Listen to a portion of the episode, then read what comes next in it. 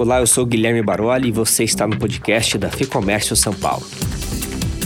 Nesse episódio, vamos entender as razões que fizeram o dólar subir tanto nas últimas semanas e dar três dicas importantes ao empresário que depende do câmbio para não perder dinheiro.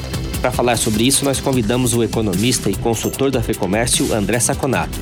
Ele começa respondendo por que o real foi a moeda que mais se desvalorizou no ano em relação ao dólar, quando se comparam as 44 principais economias desenvolvidas e emergentes. Vamos ouvir. Eu acho que a gente pode colocar dois fatores que são bem importantes nessa desvalorização do real né, em proporção maior que os outros em países em desenvolvimento. Né? A primeira é o fato de que a nossa taxa de juros caiu muito, muito. O Banco Central vem cortando e já se estima que a gente deve chegar a 2,25% ao ano, que para nós é uma taxa inimaginável alguns anos atrás. E como isso influencia o câmbio? Muitos estrangeiros vinham para o Brasil para fazer o que nós economistas chamamos de carry trade. Carry trade basicamente é ganhar em cima dos juros. Como o juros dos Estados Unidos há muito tempo é muito baixo, desde 2008, que ele fica ali próximo de um, em termos reais ele até chegou a ficar negativo há muito tempo, porque a inflação é maior que isso, os estrangeiros vinham com seus dólares e colocavam no Brasil para ganhar 8, 10, até 14% ao ano. Né? Como a nossa expectativa de valorização não era muito complicada, a gente estava num dólar relativamente estável, ali perto de 3, era muito bom para os americanos, para os europeus colocarem seus dólares aqui e assim ganhar dinheiro e tirar daqui um ano, dois anos, cinco, dez anos, dependendo do título que eles compravam. Né? É, com a taxa de juros baixando, muito desses foram embora. Muito desses deixaram de vir.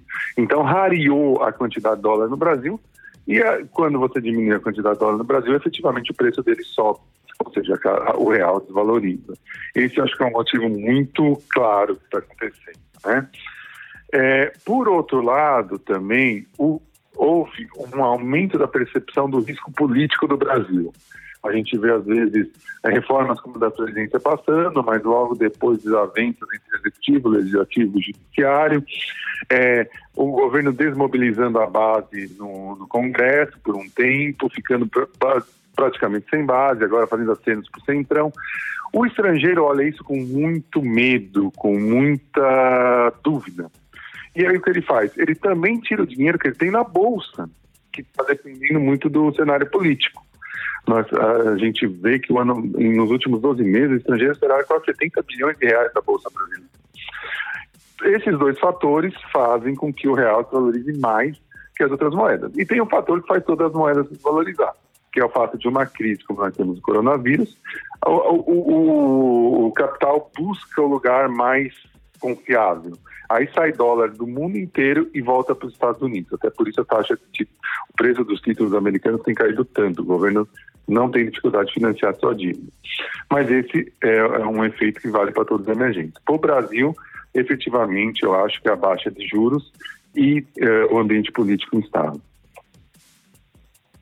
E existe a possibilidade desse cenário se reverter a curto prazo, de ter um dólar abaixo dos cinco reais, como era até o início de março? Eu acho muito difícil. Apesar do acerto que nós uh, estamos vendo nos últimos dias, que foi o que nós chamamos na economia também de overshoot, né? Quando você passa muito para cima do, do valor de mercado, do valor real, né? Que o dólar foi próximo de 6, agora está voltando ali, parando em torno de 5,40, 5,50.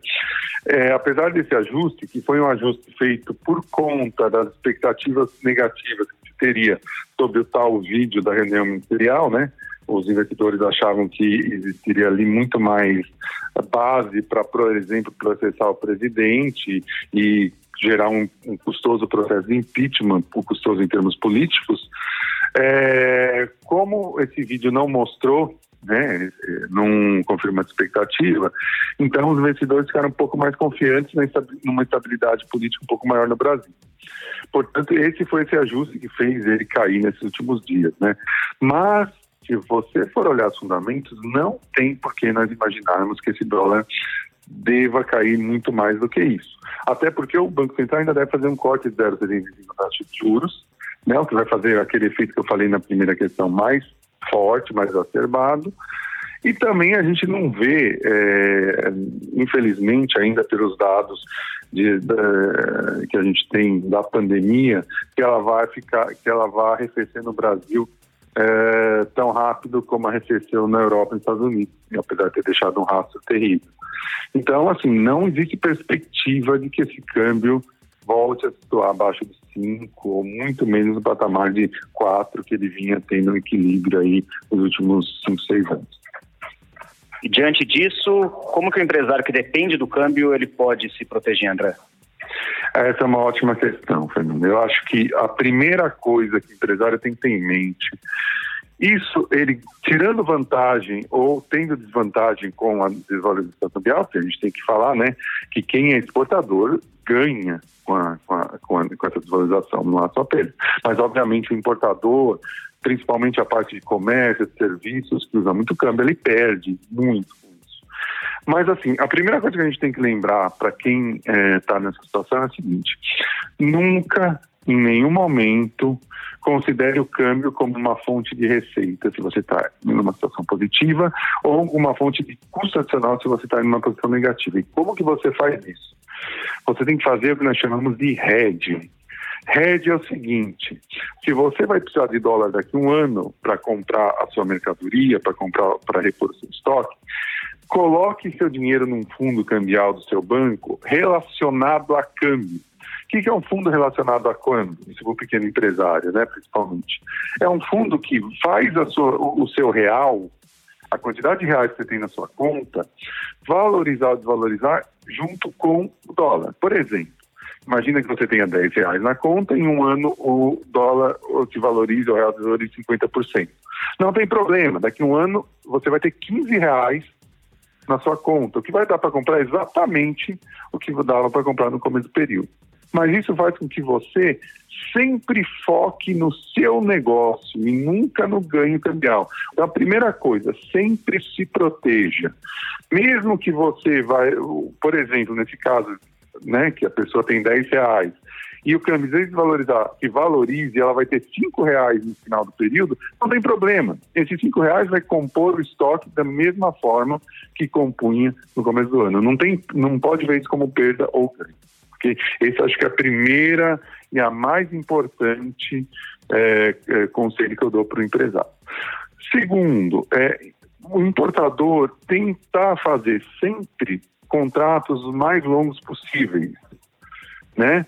É, se eu tenho um contrato longo e se eu tenho esse hedge cambial, essa, essa proteção cambial, eu consigo comprar ao longo do tempo, sempre do mesmo fornecedor, com a mesma qualidade e com o mesmo custo relativo. Terceiro, também, apesar de ter contratos longos, diversifique. Busque, no, de qualquer maneira, novas oportunidades sempre.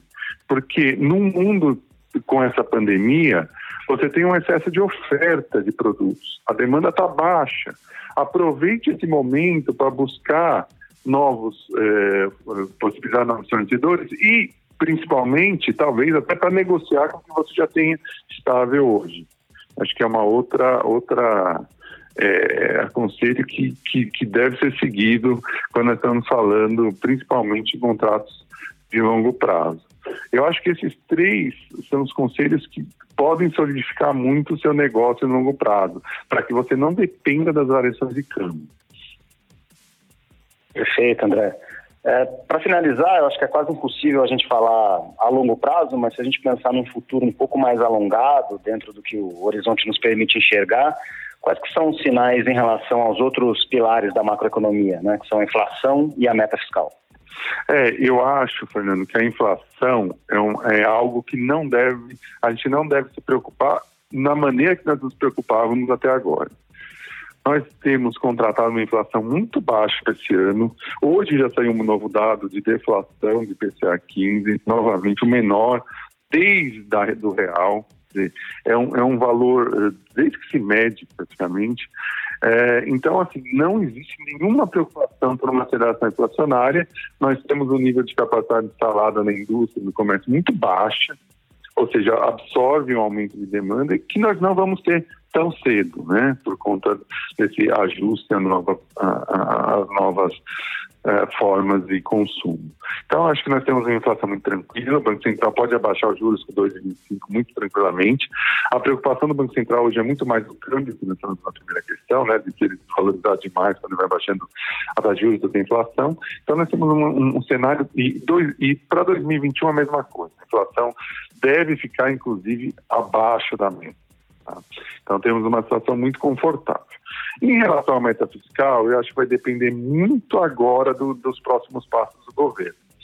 É muito importante que o governo faça é, é, medidas de ajuda, principalmente as mais citadas e as empresas. Mas tem que ter consciência que essa ajuda tem que ser focada nesse momento de pandemia, nesse momento das dificuldades. O Brasil não tem fôlego fiscal para fazer uma rede de proteção social, como está sendo feito agora, por muito tempo. Não dá para ficar dando 600, 600 reais para 70, 60 milhões de pessoas por muito tempo. Por quê? Porque isso vai gerar um grande problema. Se a gente, a gente começa a ter uma dívida muito crescente, os agentes econômicos começam a não confiar no Brasil, o Brasil vai ter que não vai conseguir mais emitir dívida, vai ter que emitir dinheiro, e aí você gera inflação, e a gente já sabe o quão cruel a inflação é, principalmente para os mais pobres. Então, na verdade, vai depender muito do que for feito. O mercado aceita um déficit fiscal muito maior esse ano, não tem problema. Isso o governo não deve se preocupar. O que ele deve se preocupar é estamos fazendo uma correção de rumo por conta de uma acontecimento externo, que é a pandemia, mas assim que isso for se ajustando, nós vamos voltar exatamente a gente já tinha antes, que é ajuste fiscal e reformas. Se for feito isso, teremos um, um, um futuro que pode ser interessante para a gente. É, o que não pode ser feito o que pode gerar um cenário negativo é se o governo achar que essas ajudas podem ser ad eterno e aí você vira algo mais populista. Eu imagino que ele não vá fazer isso. Eu acho que o Paulo Guedes tem uma noção muito clara de que isso não pode ser feito. Inclusive, se for insistido muito para ele, eu acho que tem até a possibilidade de desistir do, do cargo. É, mas, então, eu acredito que isso não seja feito. É, aí a gente vai para um cenário um pouquinho mais otimista de um crescimento de 3, 4% em 2021. Tá ótimo, André. Tá ótimo. Esperamos que se concretize mesmo. Obrigado aí mais uma vez pelas orientações. Tomara. Estamos torcendo. Muito obrigado pela entrevista e pela disposição. Se você quer saber mais sobre esse tema ou conferir outras orientações, acesse o portal e as redes sociais da Ficomércio São Paulo. E se você é empresário, conheça o lab.fecomércio.com.br. Eu deixo os links aqui na descrição. A entrevista que você ouviu foi conduzida pelo jornalista Fernando Saco e a edição é do estúdio Johnny Days. Até a próxima!